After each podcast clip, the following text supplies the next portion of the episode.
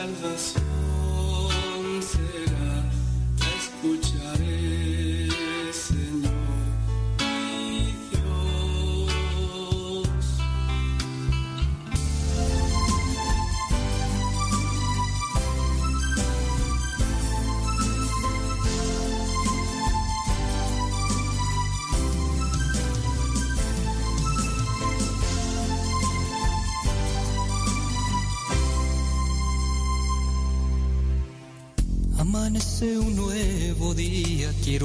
agradecértelo, Señor.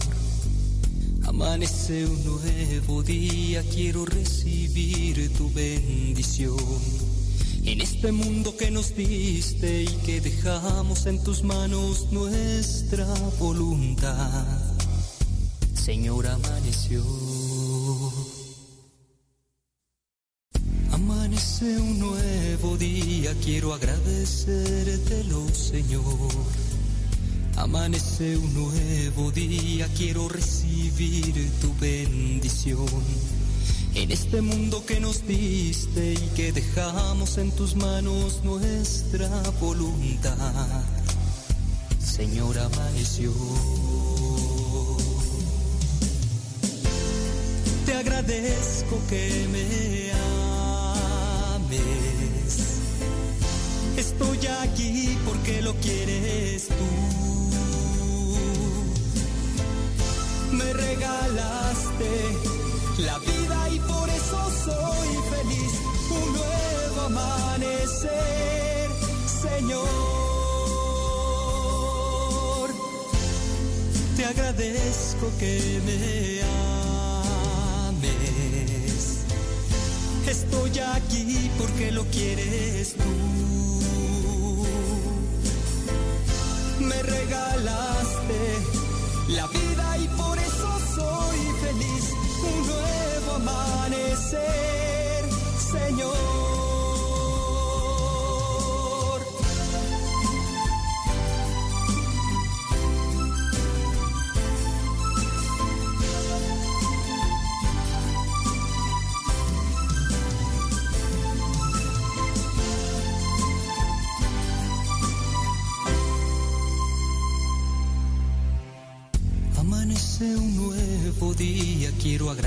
agradecértelo, Señor.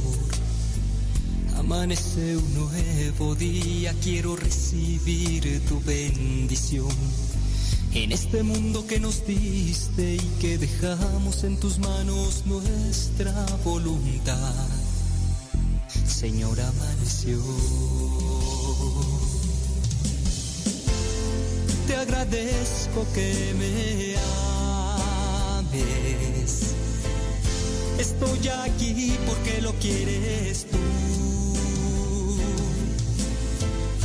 Me regalaste la vida y por eso soy feliz. Un nuevo amanecer, Señor. Te agradezco que me ames. Estoy aquí porque lo quieres tú. Me regalaste la vida y por eso soy feliz. Un nuevo amanecer, Señor. Nuevo Amanecer, cantó Rafa Salomón. Hola, mi nombre es Jorge Luis Lara, desde Huntsville, Texas, y te quiero recomendar Radio Cepa. Si quieres tener en tu día alegría, escucha Radio Cepa y endulzarás tu vida.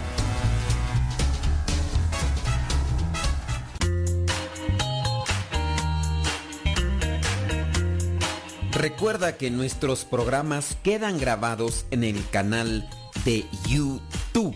El canal se llama Modesto Radio. Ahora, que si tú trabajas en una estación de radio y quieres pasar estos programas, ponte en contacto con nosotros.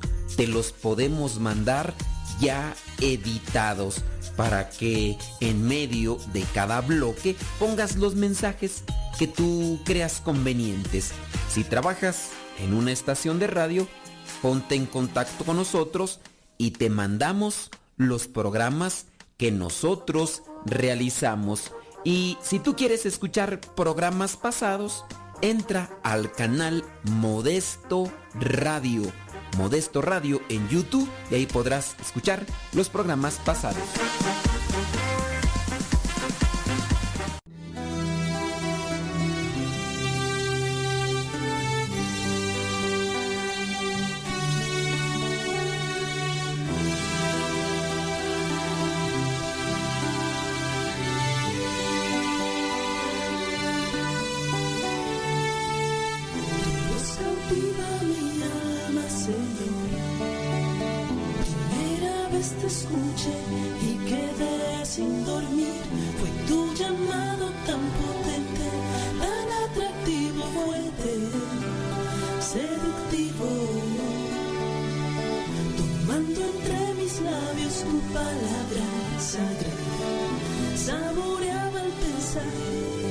Estás junto a mí y con firmeza, con entrega, te dije si acepto este reto.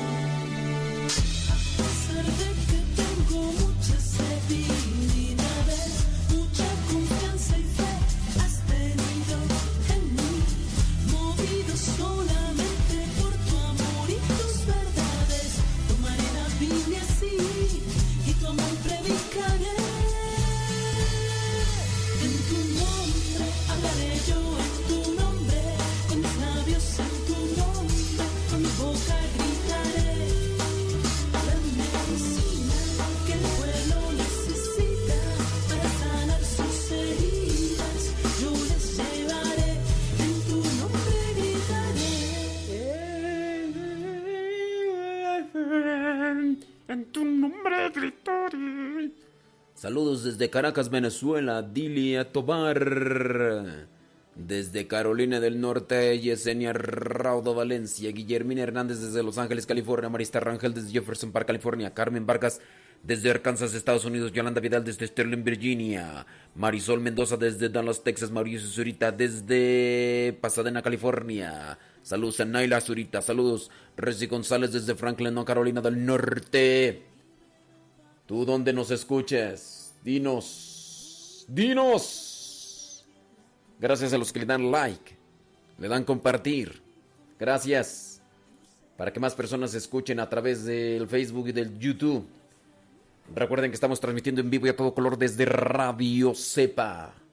www.radiocepa.com radiocepa.com Gracias.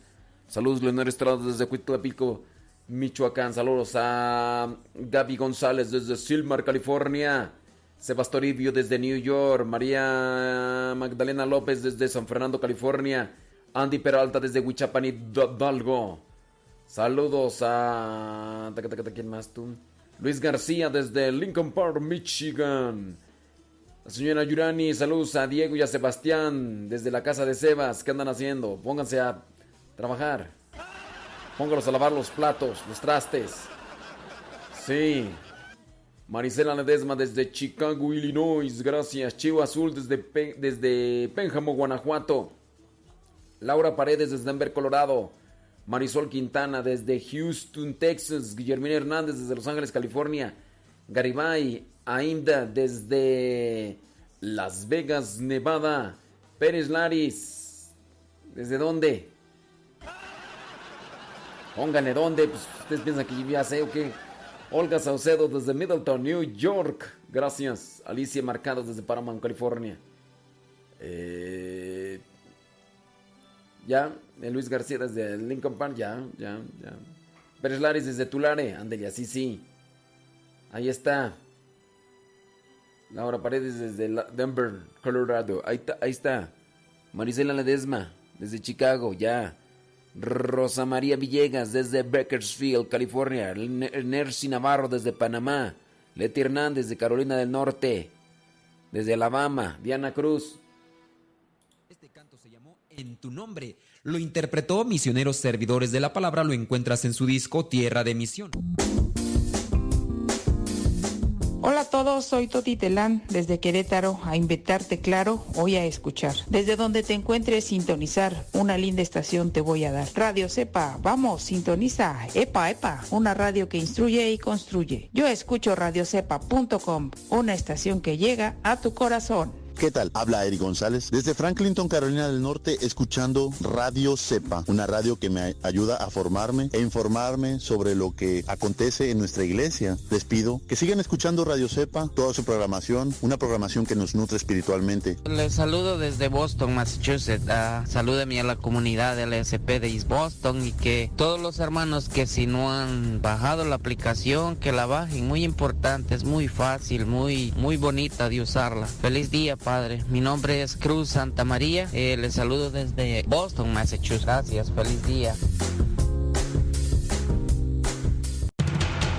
Radio Cepa, Radio Católica por Internet que forma e informa.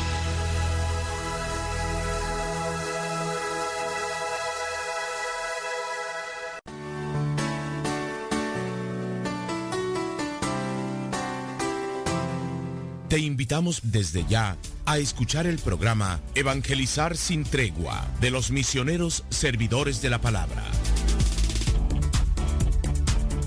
¿Y qué quieres que te diga? Ya sé que Dios te bendiga. Criaturas del Señor, bendecida al Señor, chamacos y chamacas. Me da mucho gusto estar nuevamente con salud, con vida y poder hacer este programa de radio que es un apostolado y por el cual intento hacer una reflexión con ustedes de manera que nos ayudemos mutuamente para acercarnos más a la voluntad de Dios. Y el día de hoy vamos a tratar de responder esas preguntas, esas dudas que ustedes pudieran tener, si es que tienen. Si no tienen, pues como quiera les invito para que escuchen y ya dentro de lo que son las cosas que compartimos aquí, algo que les pueda iluminar dentro de lo que vendría a ser la incertidumbre y la duda para muchos de nosotros, hay que no quedarnos con ella y buscar la respuesta donde podamos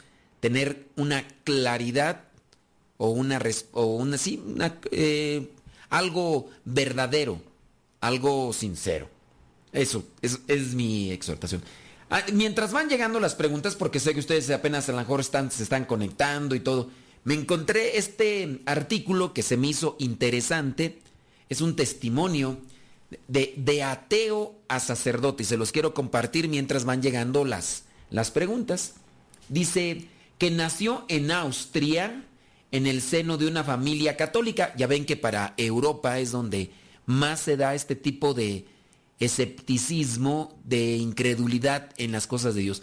Para acá, para Occidente, hablando propiamente de Latinoamérica, a lo mejor muchos se dicen creyentes, muchos se dicen eh, católicos o cristianos, pero en su comportamiento dista mucho. Yo he sabido y he conocido personas de la farándula, personas populares, ya sea por el, el internet, ya ves que no necesariamente son personas que salen en la televisión, sino que ya ahora pues el internet les hace populares. Hay personas que en el Internet son muy populares, en televisión no. Y hay personas que tanto en la televisión como en el Internet son, son populares. Y algunos de ellos se han manifestado como cristianos católicos, sin decir nombres, sin decir nombres.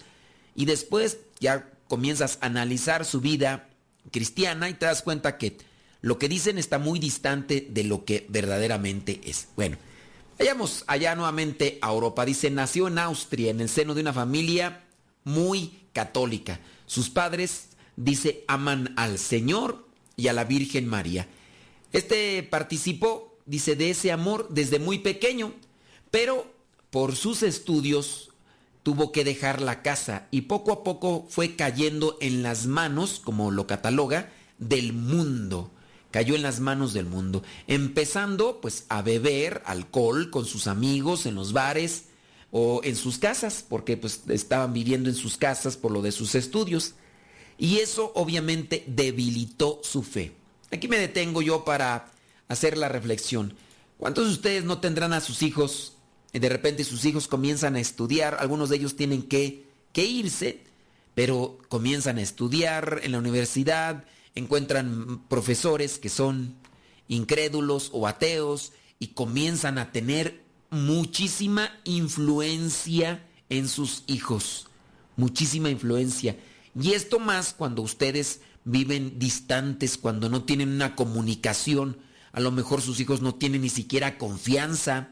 Decirle, oye mamá, me pasó esto, oye papá, me pasó esto. No, a lo mejor en muchos de los casos se encontraron con papás duros, fríos, con papás distantes y que en algún momento en el que hayan pedido una respuesta o asesoramiento o algo, recibieron tremenda regañada y lejos de darles una respuesta, pues los ofendieron o los hicieron que se sintieran mal. Entonces comienzan los distanciamientos, ellos buscarán otros lugares, otras personas, otros grupos y a veces los maestros vienen a hacer sus proyecciones de lo que quisieran ser. Ah, yo quiero ser como un maestro de inteligente. Y luego si es popular, yo quisiera ser como el maestro de popular. Comienzan a captar las ideas y al final las absorben y podrá decirse la mamá o el papá, ¿por qué mi hijo ya no cree en Dios? Si nosotros somos muy creyentes, pues también no hay que divorciar la fe de la forma de vida. Porque sí es que ellos rezan mucho, van a la iglesia, y cómo son en la forma familiar, en la actuar familiar. Hago ese cuestionamiento, hago ese cuestionamiento solamente en esta primera parte. Dice, busqué en literatura, la filosofía y en ideologías como el comunismo, pero yo seguía vacío. Me fui contagiando de ideas liberales y marxistas. Si usted tiene un conocimiento de lo que es el liberalismo o el marxismo, sabrá que hasta nuestros días pues es algo que llega a afectar aunque no esté presente con este tipo de términos, pero es algo que usted debería de conocer, no por llamarse intelectual, sino por tratar de conocer cuáles son las formas, formas filosóficas, ideológicas, aparte de la ideología de género y otras cosas más, cuáles son las formas que han venido desgastando la fe de muchas personas que se ponen a estudiar. Dice, llegué al ateísmo y rechacé todo aquello lo que me recordaba a Dios. La religión era, pues como lo dice Marx, el opio del pueblo. Si usted sabe qué es el opio, pues se dará cuenta que es algo que adormece. Y dentro del precepto de Karl Marx, que si ustedes no saben, él era judío, y pues por ahí también hubo un divorcio de la religión y demás, él no, englobaba la religión cristiana como tal, para decir la religión es el opio, no. Hablaba de todas las religiones. También allí él como judío, pues simplemente no, no llegó a, a reflexionar bien su fe y comenzó con, con esta separación. Llegó el momento del servicio militar en Austria. Allí trabajé con marginados y me vi reflejado en ellos. Claro, lo miraste reflejado en ellos porque tú ya tenías esas ideas liberales y marxistas y te, te sentiste sin duda relacionado. Dice, pero luego caí enfermo, creí que me moría, regresé a casa con mis padres, ellos me recibieron como el hijo pródigo, solo me mostraron amor. Y yo aquí me detengo para dejar un cuestionamiento. Imagínate que tu hija fracasó, solamente es así algo supuesto. Tu hija fracasó, eh, tenía un proyecto de vida y simplemente no se realizó. Otra situación incluso, dentro del proyecto de vida que tenía, resulta que salió embarazada. ¿Tú cómo tratas a esa hija o cómo la tratarías? No es algo que se desee como malo, porque no es solamente desearlo y llega, no, sino que también debe estar la gente preparada. Ahora, imagínate que tu hijo sale con eh, contaminado de ideas, de las ideas de esto del filosofía, no, no filosofía, ideología de género. Imagínate que tu hijo sale contaminado de la ideología de género y un día te llega y te dice que es homosexual. ¿Cómo actuarías? ¿Cómo actuarías? Bueno, aquí no habla de eso propiamente, pero sí habla de un hijo que regresó con otras ideas totalmente contrarias a las que le habían enseñado. Y él dice, regresé como el hijo pródigo, solo me mostraron amor. Nosotros estamos llamados a reflejar el amor que Dios tiene por cada uno de nosotros. Dice, un día, el día de Navidad, estaba yo en cama escuchando la radio. Fíjense. Cuando mi madre entró en mi, a mi habitación y me dijo, cambiaré de emisora porque el Papa Juan Pablo II en aquel tiempo va, va a dar la bendición de Navidad. Y yo le dije, ¿el Papa? No lo conozco, ni lo amo, y tampoco lo quiero escuchar. Dice que su mamá no le respondió, solamente le sonrió a su hijo. Cambió ahí la radio y salió. Dice, yo, yo le volví a cambiar, pero la emisora que conecté también transmitía aquel discurso del Papa San Juan Pablo II. Aburrido me di la vuelta y ya no le busqué más otra estación de radio. Oía yo de fondo los gritos de los jóvenes cuando el Papa hablaba.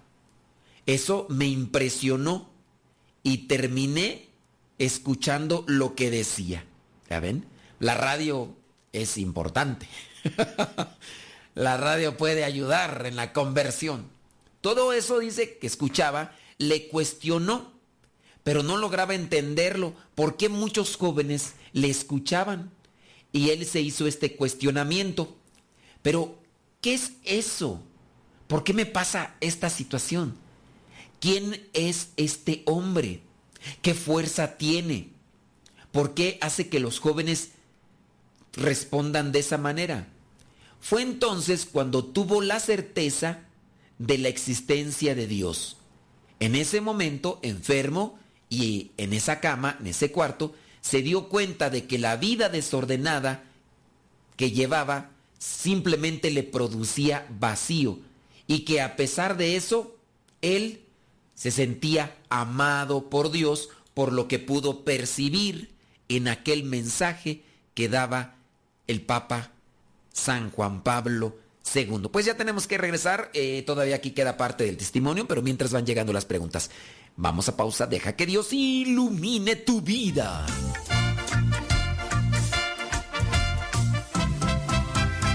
No se vayan, ya regresamos con el programa Evangelizar sin tregua.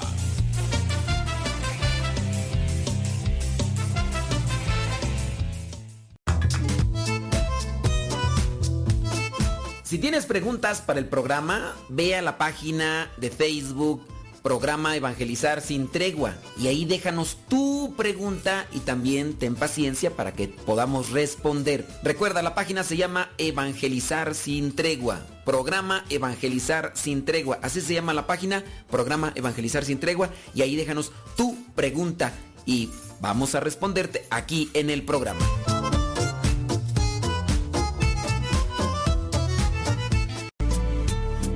Tarde, Dios le bendiga. Mi nombre es Maribel Ramírez, estoy hablando de acá de New Jersey. Todo es hermoso, Dios hace grandes maravillas a través de usted. Yo no cambiaría nada, me quitaría porque todo lo hacen con amor. Ah, he aprendido bastante, ha cambiado bastante mi vida. Es muy hermoso el poder escuchar la palabra de Dios y el podernos explicar muchas cosas que yo antes ignoraba, pero me ha abierto más la mente, más acerca de la palabra. Me costaba mucho trabajo poder entender y tengo poco de escucharla, pero muy alegre porque sé que cada entrevista, que cada una de las personas que pasan. Me encantan los cincelazos, me encanta la pregunta preguntona, todo. Mil, mil gracias.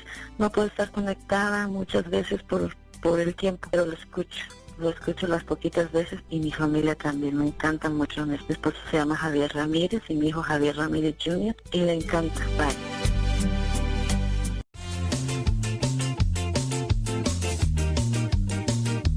Ya regresamos a tu programa Evangelizar sin tregua. Muchos thank yous. Oiga, pues estamos con el testimonio de, de ateo a sacerdote. Dice que cuando ya estaba ahí pues enfermo y la mamá le cambió a la radio porque pues en aquellos tiempos pues no había televisiones, no había internet, bendito Dios. Miren, por eso creo yo, nosotros como cristianos católicos debemos de buscar todos los medios para dejar un mensaje. Está la radio, están las redes sociales, qué cosas dejamos que pudieran los otros que andan medios extraviados encontrar y que eso les ayude para tener un encuentro con Cristo. Yo nada más, mi pregunta es, tú que tienes red social, ¿qué pones? ¿Pones qué vas a comer? Si ya te levantaste, si ya te vas a dormir. Digo, hay veces que se pueden poner esas cosas, ¿no? Pero ya cuando es algo así obsesivo y, y estás ahí, y ahora estoy en el baño, después de que comía, óyeme, pues qué. O luego hay gente que nada más anda ahí presumiendo con quién anda de novio, o, o los besos que se da con fulano, sutano, mangano y perengano. Y luego el problema es que, por ejemplo, alguien que presume a su novia o a su novio y de repente ya trae otra y no nos dice pues cuándo terminaron o qué rollo, o sea, uno se queda con las dudas de, oye, ¿y qué pasó con la otra? O sea, estaba mejor que esta que traes, oye, ¿qué, qué está pasando ahí? Entonces, hay que utilizar todos los medios, criaturas del Señor, hay que utilizar todos los medios para dejar un mensaje de Dios. Busquen y encontrarán. Toquen a la puerta y se les abrirá. Bueno, entonces está este muchacho ahí, eh, ya no cree, pero empezó a escuchar aquel mensaje y la fe comienza a brotar. Porque a él, a él le, lo habían dado la fe, ¿no? Y entonces ahí estaba como que adormecida porque le puso más atención a los profesores. Dice, seguramente, dice que su mamá se dio cuenta de que algo ya le estaba pasando a partir de aquello que había escuchado. Así que la mamá un día le invitó a rezar el rosario. Dice, la mamá le hablaba de la Virgen. Le decía que la acompañara a la iglesia. Y entonces aquel muchacho que era medio rejego, que había sido soldado y que había estado herido, pues comenzó a acompañar a su mamá. ¿Por qué? Porque desde ahí donde dice, ella solamente me mostraba amor ella me mostraba amor y eso pues fue, lo, fue la llavecita con la que pudo entrar a su conciencia, no, no a su conciencia, con la que pudo entrar a su mm, confianza y listo. La llavecita para poder, para poder entrar en confianza o para poder hacer, no, ¿cómo se podría hacer? La llavecita para poder entrar en confianza o para dejar, no, la llavecita para dejar, la llavecita para hacer que sea eficaz la confianza, a ver si se entiende, se llama amor. Si hay amor, habrá confianza y entonces podrán decirte o podrán preguntarte. Pero el amor no en eh, cuestiones meras eh, sensuales, sino el amor, ese ese amor que sale del corazón. Bueno, entonces este muchacho ya empezó a rezar el rosario, empezó a escuchar a su mamá, iba a la iglesia. Durante el tiempo de Semana Santa, su madre le convenció para que tomara los ejercicios espirituales, algo que ya casi no se hace, ¿verdad? Algo que ya casi no se hace.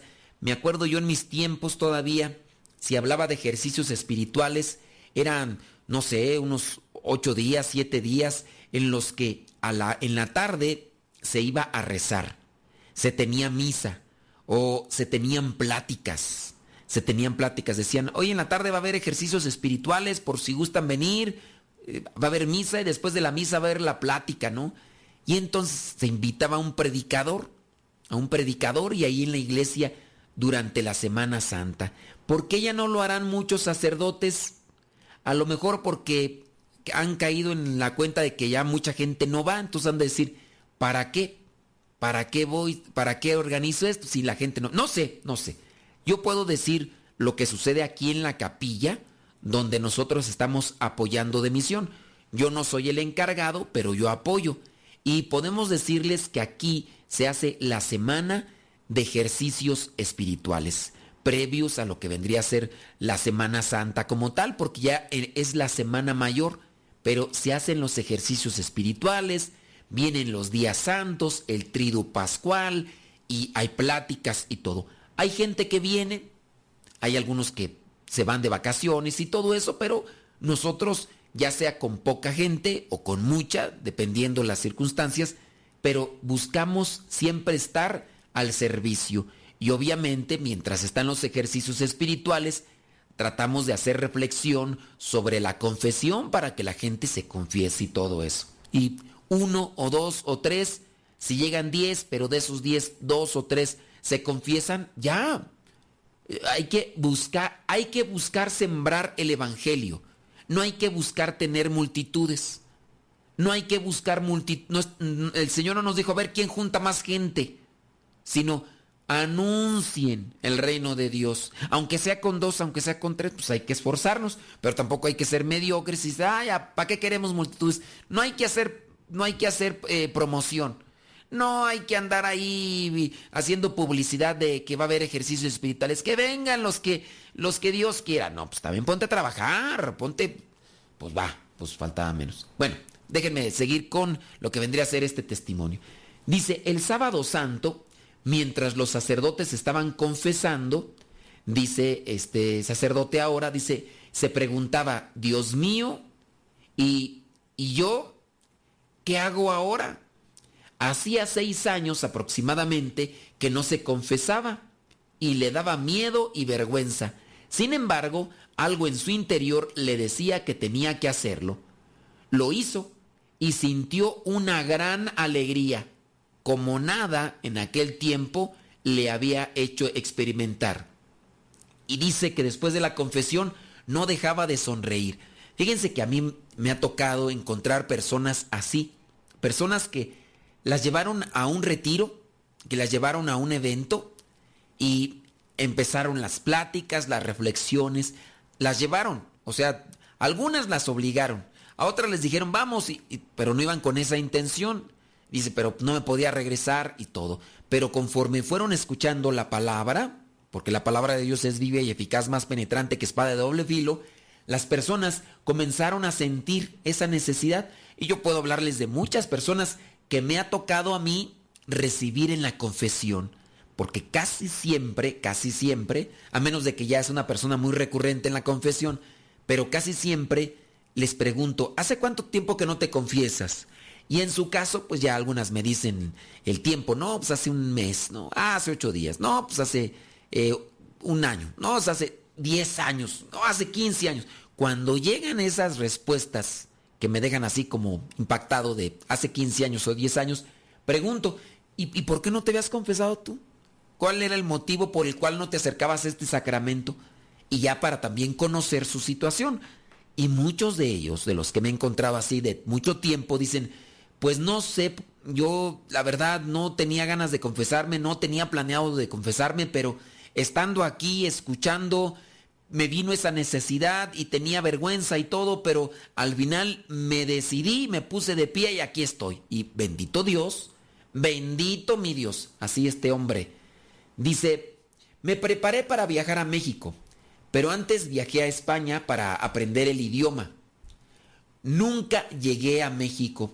Cuando hice los ejercicios espirituales, un hermano de la comunidad eh, dice de, los, ok, dice, encontré una comunidad religiosa, hacia allá me dirigí, me dirigí, pero no pudieron atenderme, así que me fui a otro lugar de España, a un monasterio. Yo quería tener un acercamiento más con la fe. Llegué al pueblo de Priego justo cuando se iba a celebrar la Santa Misa en la parroquia y me quedé de una vez a oírla. Yo iba por lo del monasterio, quería platicar. Allí estaban unas religiosas. Me sorprendió, dice que todas eran jóvenes. El párroco me ofreció incluso alojamiento durante una semana en la casa parroquial, después de que platiqué con él. El día del Carmen estaba yo de rodillas, rezando en la iglesia. Alguien me tocó por el hombro y me dijo, ¿eres tú el muchacho que quiere ser sacerdote? Yo me quedé pasmado y contesté, no. Él me dijo con una sonrisa, ahora tengo que prepararme para la ceremonia. Después en el monasterio tendremos una fiesta. sube y hablaremos. O sea que no había dicho que quería ser sacerdote, solamente que quería platicar. En aquella ocasión resultó ser el padre fundador de una comunidad del, para un hogar. Dice, y el padre le preguntó qué hacía en ese lugar. Y yo le conté el proyecto que tenía.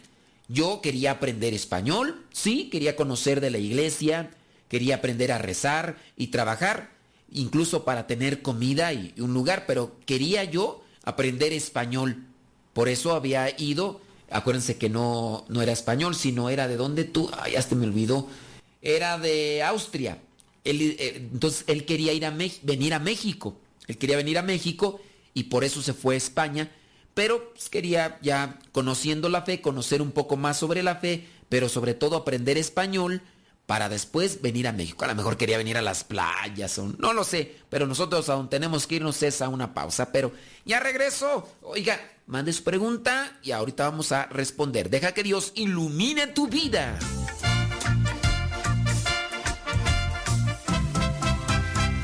Estás escuchando el programa Evangelizar sin tregua.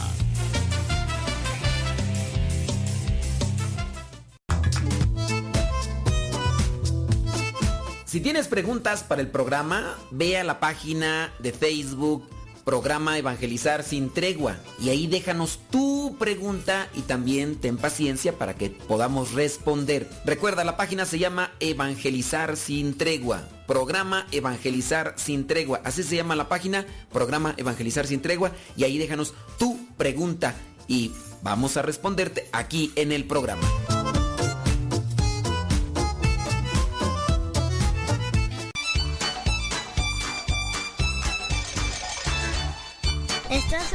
Escuchando la CEPA, la estación de los misioneros servidores de la palabra.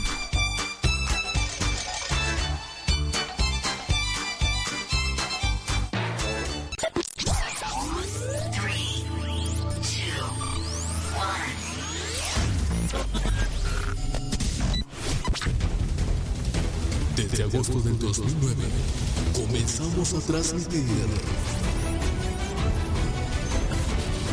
Gracias a Dios y gracias a ti.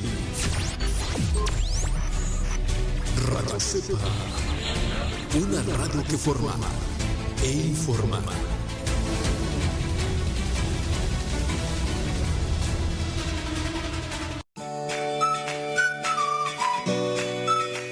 Mi nombre es Gloria Reyes, estoy desde el estado de Washington. Solo quiero decirle que mil gracias por su evangelización. A mí me ha ayudado mucho, me ayudó el programa de los cincelazos. Eso me ayudaba a salir de la pereza, de muchas cosas que yo tenía en la mente. Que Dios le bendiga. Yo, le, yo lo estoy escuchando de aquí de Phoenix, Arizona, y a mí en lo personal la radio me ha ayudado mucho en, en, el sentido de, de, poder transmitirle la fe a mis hijos y, y rezar el rosario en familia. Me gusta mucho el rosario de las de la una de la tarde, que viene siendo allá a las tres, y, y me gusta también el de la Virgen y los programas que, que usted da eh, y, y los cincelazos también. Me, me, me gusta mucho porque Dios ahí puedo ver cómo me habla Dios en su palabra. Y muchas gracias por todo lo que nos da, Padre, que Dios lo bendiga, que Dios nos lo siga bendiciendo y, y, llenando de muchos años más de vida. Gracias, Padre. Adiós. Mi nombre es Guillermina Hernández y um, a mí me gusta mucho, la primera vez que lo escuché me pareció una estación muy amena, muy divertida y a la misma vez aprende uno de, de, de su religión y sus programas. Al que madruga Dios lo ayuda, se me hace un programa muy interactivo con la gente y eso nos ayuda mucho a aprender de, nuestra religión. Que Dios lo bendiga, Padre, y que le, le eche rayas hasta luego. Que tenga buen día.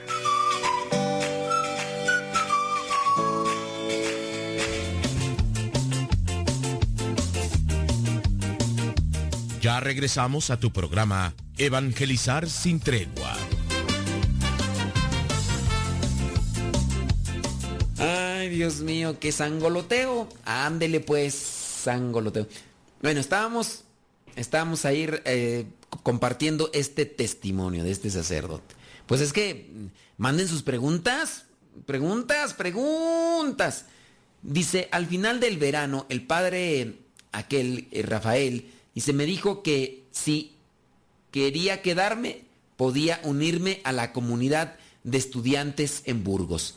Para mí esto suponía una decisión muy grande, porque intuía que detrás podría haber una vocación al sacerdocio.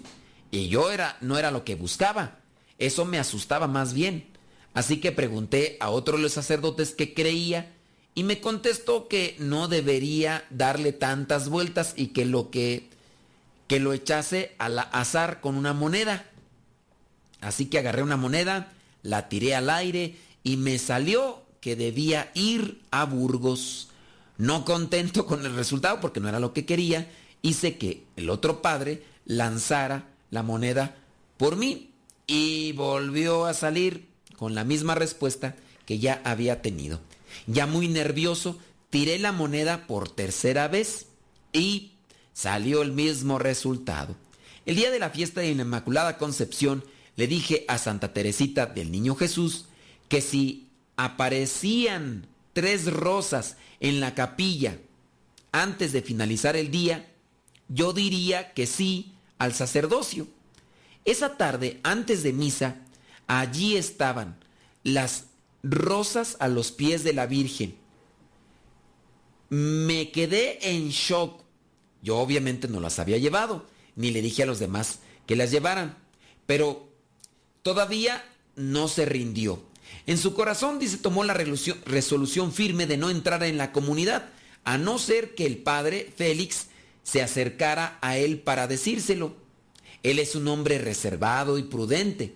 Normalmente no hace una cosa así de acercarse y platicar.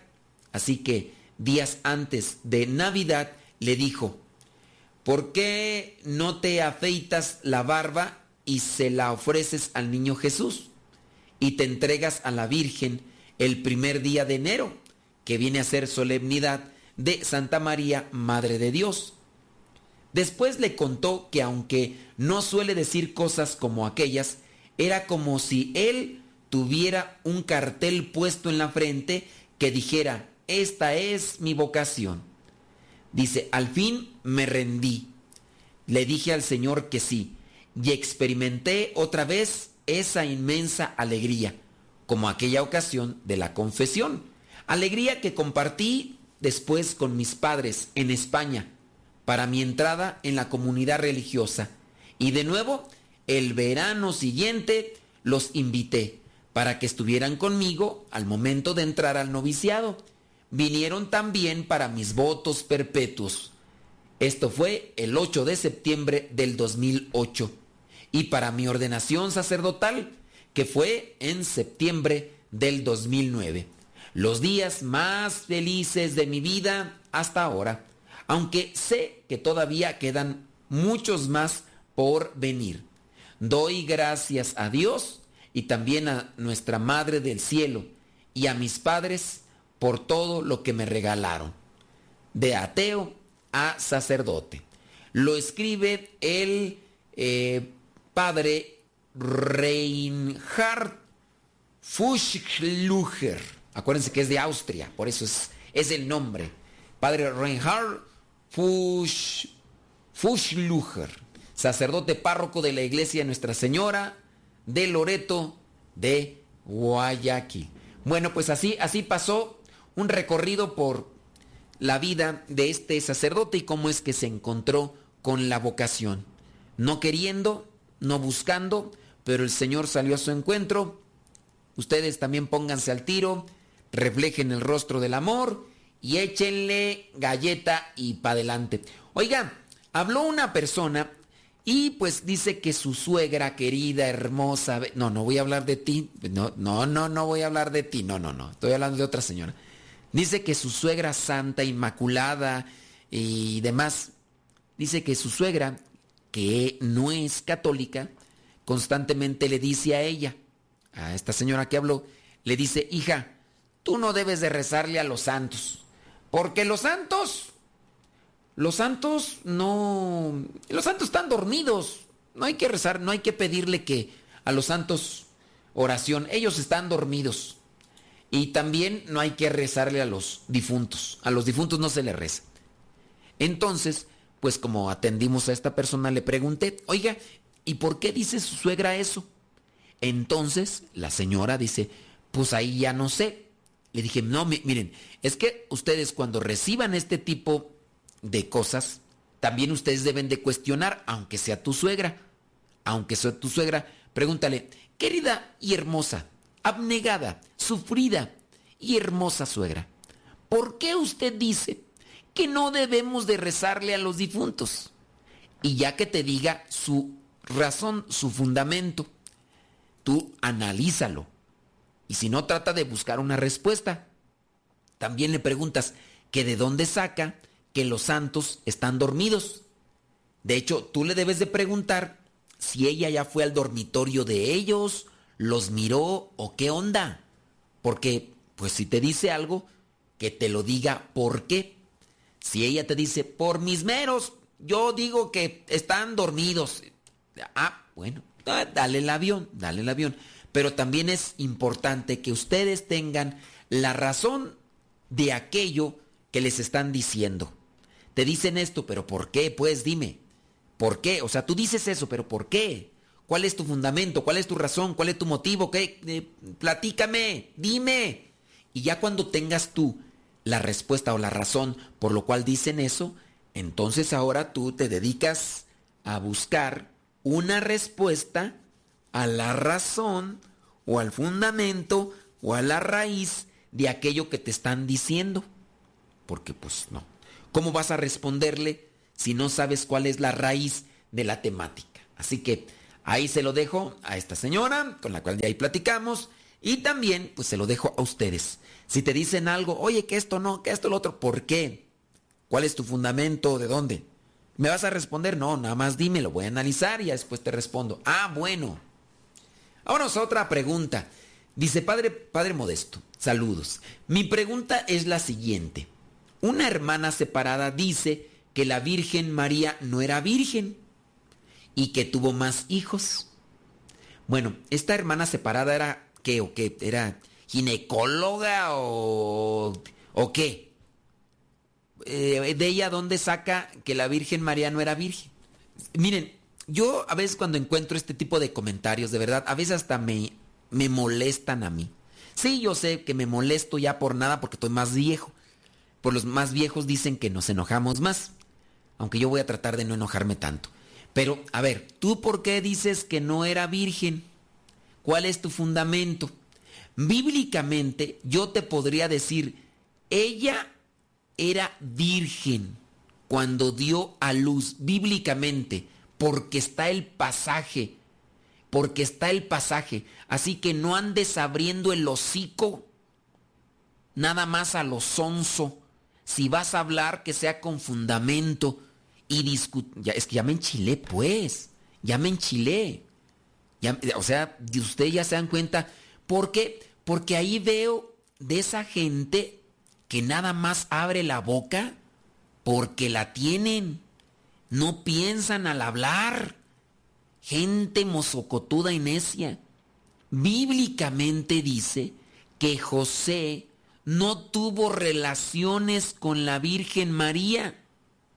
Ahí está bíblicamente. Y cuando nació no tuvo relaciones. No me acuerdo el pasaje ahorita, pero ahí está.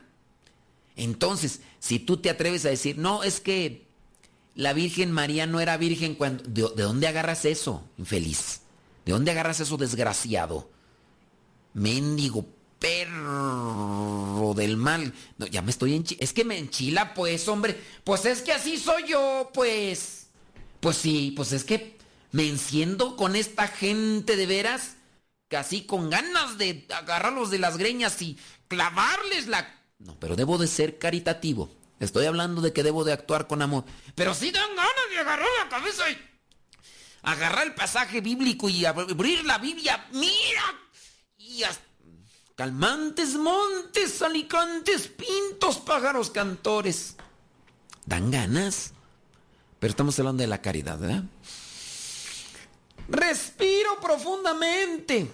A ver, después dice que, le dijo que la Virgen María no era virgen y que tuvo más hijos.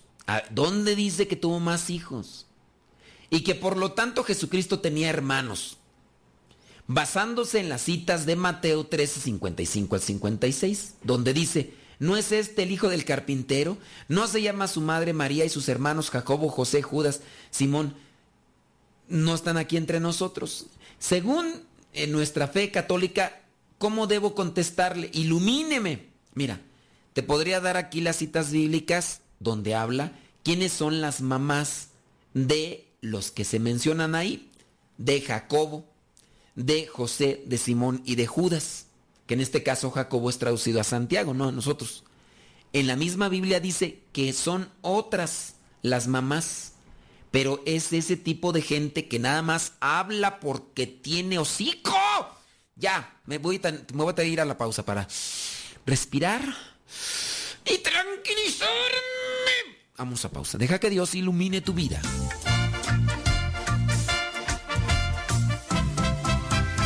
No se vayan. Ya regresamos con el programa Evangelizar sin tregua.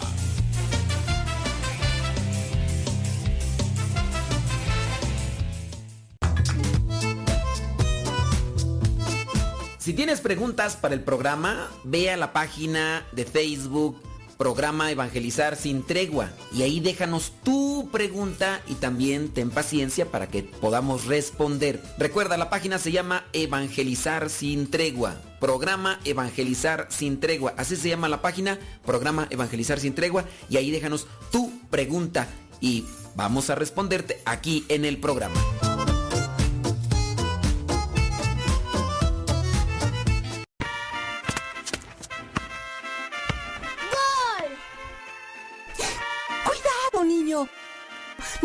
En la azotea que no sabes que te puedes caer.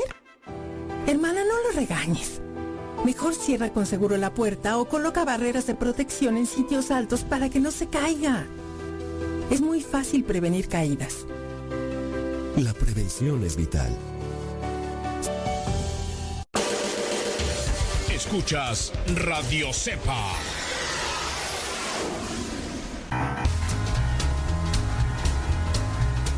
Hola, ¿qué tal? ¿Cómo están? Aquí los saluda Marta Erika Román desde Rock Hill, Carolina del Sur. Y si feliz tú quieres estar, Radio Cepa tienes que escuchar.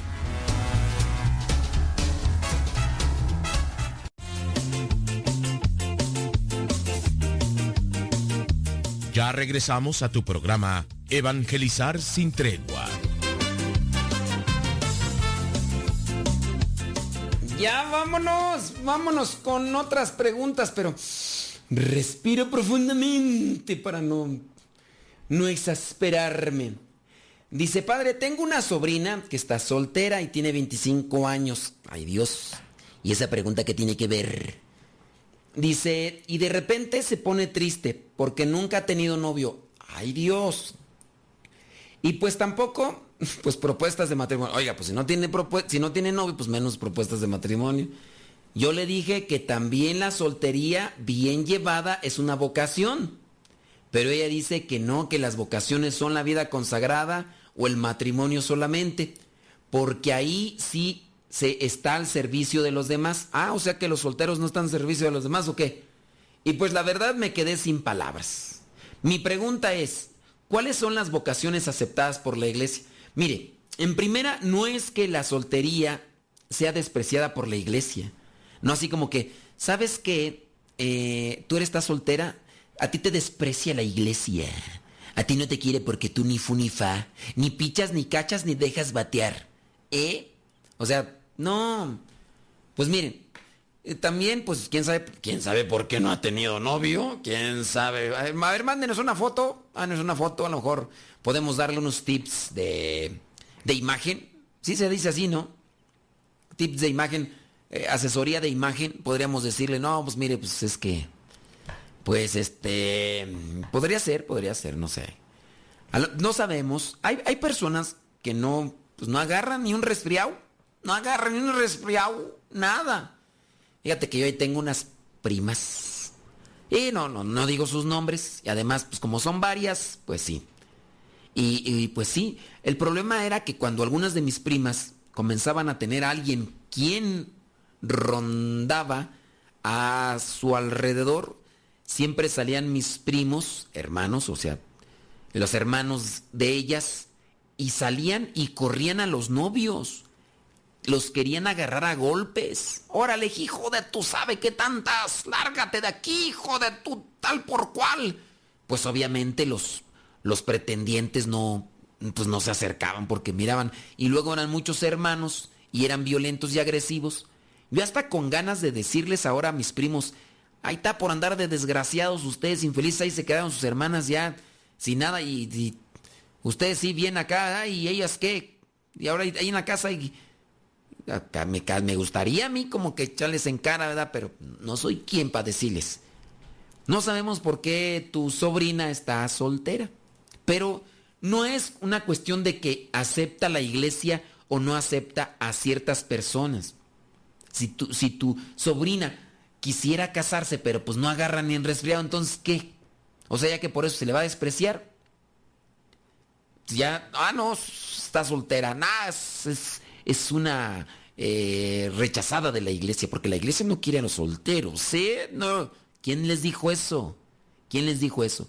Ciertamente, otra cosa es cuando el egoísmo predomina. Por ejemplo, si ella dijera, ¿sabes qué? Tiene pretendientes, pero no quiere no quiere conocerlos. ¿Por qué? A lo mejor otra cosa podría ser, tuvo mala experiencia. Piensa que todos los viejos son igual de mendigos como su papá o sus hermanos. Acá como en el caso que les platicaba, nada más no digan quién. A lo mejor podría ser, ¿no? No, ¿sabes qué? Yo, que diga ella, ¿sabes qué? Yo rechazo todo tipo de relación porque todos, todos son unos infelices, desgraciados. Porque no tienen gracia. ¿eh? y porque son mulas. Y ahí está mal, el planteamiento está mal, ¿no? Pero hay otras personas que, por ejemplo, no, no quieren comprometerse. Me viene a la mente uno que decía, yo no me quiero casar porque si no voy a tener que estar trabajando todos los días para mantener a una persona y luego a los hijos y yo por eso no me quiero casar. Ahí sí ya es otra cosa. Eso no, no, no es bueno porque eso sí ya raya en el egoísmo en el egoísmo. Pero pues en, el caso de tu sobrina, pues aunque ella quisiera, pues, pues no, que hay, no puedes decir entonces que, que ya está mal o que la va a rechazar la iglesia. No, hay que tener, hay que tener cuidado nosotros, ¿no? Nuestras formas también de expresarnos y, y de mirar lo que, lo que está ahí. Dice, a ver, déjame ver aquí, dice, y de veras que hay que tener cuidado con quién se juntan los los chinicuiles, los grelmins de los hijos. Mi hijo me preguntó si podía juntarse con un niño musulmán. Le dije que sí, pero que no fuera a empezar a imitar lo que él hace. Y yo le he explicado a mi hijo que allá afuera el mundo muchas veces va a ir en contra de la moral y los valores, que él tiene que ser firme en su fe, en lo que le hemos enseñado. Pero sí los descuidos son fáciles y se pueden perder los hijos. Eh, otro comentario dice, qué bonito testimonio del sacerdote, de ateo a sacerdote. Dice, ojalá Dios llame a uno de mis hijos, o a todos tus hijos, ¿no? Imagínate, ¿habrá una familia por ahí que, que tenga todos sus hijos consagrados? Sus no tienes hijas, ¿verdad? Tienes puros gremlins. ¿Te imaginas que llame a todos tus hijos a, la vida consagrada? Pues pudiera ser. Eh, dice, de las suegras, dice, queridas y abnegadas y adoradas, pues no creo. Me tendría que ir a confesar por echar mentiras. Mejor no digo nada. Dice otro mensaje, sí, e, inhale y exhale para que no se eh, en Chile. Bueno, que esto con respecto al, comentario que hicimos de la otra persona, ¿verdad? Que nada más habla por, por hablar. Pero sí, miren, un, un llamado a ustedes para que reflexionen y profundicen y de las cosas que van a hablar, pues en muchos de los casos ustedes necesitan un fundamento, lo digan. Eh, creo en esto por esto. Yo eh, tengo estas creencias por esto, esto y esto. Para que ustedes den razón de su fe y no nada más, pues yo creo porque creo y ya. Yo creo porque creo ya y a, mí esta fe me enseñaron y ya no, también hay que ayudar a, que, a sacudir dudas que puedan tener los otros, porque si no, pues imagínate. Vámonos a acá una pregunta, dice, padre, hace, ¿hace qué tú? En el templo de mi casa, hace dos en el templo de mi casa, el padre llevó banda al templo. Hace dos, hace dos qué, no sé si hace. Dice, en el templo de mi casa, o sea que tu casa tiene un templo. En el templo de mi casa el padre llevó banda y toda la gente tomando y latas de cerveza en toda la jardinería. Música de banda y no es música de Dios. Mi pregunta es, ¿está bien eso? Que el padre permita que tomen hay en la casa de Dios y dicen que él estaba incluso borracho. Yo la verdad no lo vi. Y si no lo viste, ¿para qué andas? ¿Para qué andas ahí? Pues, o sea, uno también no debe de andar ahí echándole más leña. Ahora, la, cuestión, yo les invito pues para que escriban bien las cosas, porque si aquí tú dices, por ejemplo, en el templo de mi casa, o sea, yo sé, yo sé que te estás refiriendo, yo sé que te estás refiriendo a el, templo, la iglesia de tu rancho, no de tu casa. Yo sé que te estás refiriendo a eso. Pero si así como escribes hablas, criatura, yo pienso, y disculpen, van a decir, uy, ya, ya, salió el perfecto. Uy, uy, excuse me, excuse me, ya salió acá el, el que nunca se equivoca. Pero muchas veces escribimos como hablamos. Y si así como escribes hablas, pues tú te expones a que se arme el, conflicto, la confusión y todo tipo de, cosas. Entonces, por ese lado, pues hay que también hay que acomodar nuestras, expresiones. Yo sé que, que, aquí tú te quieres referir al templo de tu rancho, no al templo de tu casa, pero tú que aquí pusiste, en el templo de mi casa, ándele, pues ahora resulta, ¿es pastora o qué? A ver, dice padre, a mí también me enchila que me aleguen sí, con citas, me aleguen citas bíblicas y no leen lo que está antes o después del versículo que alegan. Pues sí, pues de todo hay en la viña del Señor, pero debemos de buscar pues fundamento para aclarar las cosas y tratar de, de ayudar a los que están confundidos. Ahora, con respecto a esta pregunta que nos están haciendo de la música de banda y de cervezas, ahí en las fiestas. Yo ya les he manifestado, yo no estoy de acuerdo, aunque algunos sacerdotes u obispos lo permitan, pero yo no estoy de acuerdo que se hagan este tipo de fiestas parroquiales. Yo no estoy de acuerdo. Y como no hay un reglamento o estatuto que los prohíba, pues muchos por eso se aprovechan. Yo esto lo veo ya como una fiesta pagana una fiesta pagana. Utilizaron el pretexto de la fiesta mm, parroquial de Santiago o de San José, el que tú quieras, para emborracharse y llevar música del mundo. Y yo digo es eso es paganizar las fiestas religiosas. Pero hay un Dios que todo lo ve, pero hay que también ser pacientes porque muchos de esos son ignorantes de la fe y ambiciosos de las cosas materiales. Y hay que ser pacientes. Ya nos vamos, me dicen, pues vámonos. Este arroz ya se coció, nos escuchamos en la próxima. Recen por mí, yo rezo por ustedes. Se despide su amigo y servidor, el Padre Modesto Lule, de los misioneros servidores de la palabra. Dios les bendiga. Por ahora, el tiempo se ha agotado, pero te esperamos en la próxima en el programa Evangelizar sin tregua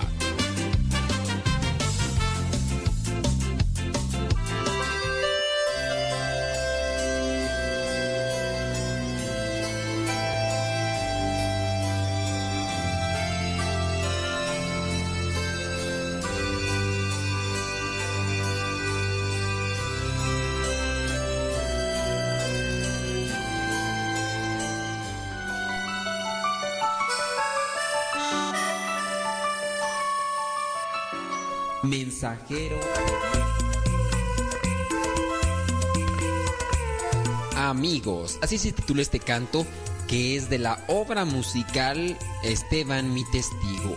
El canto se llama Amigos.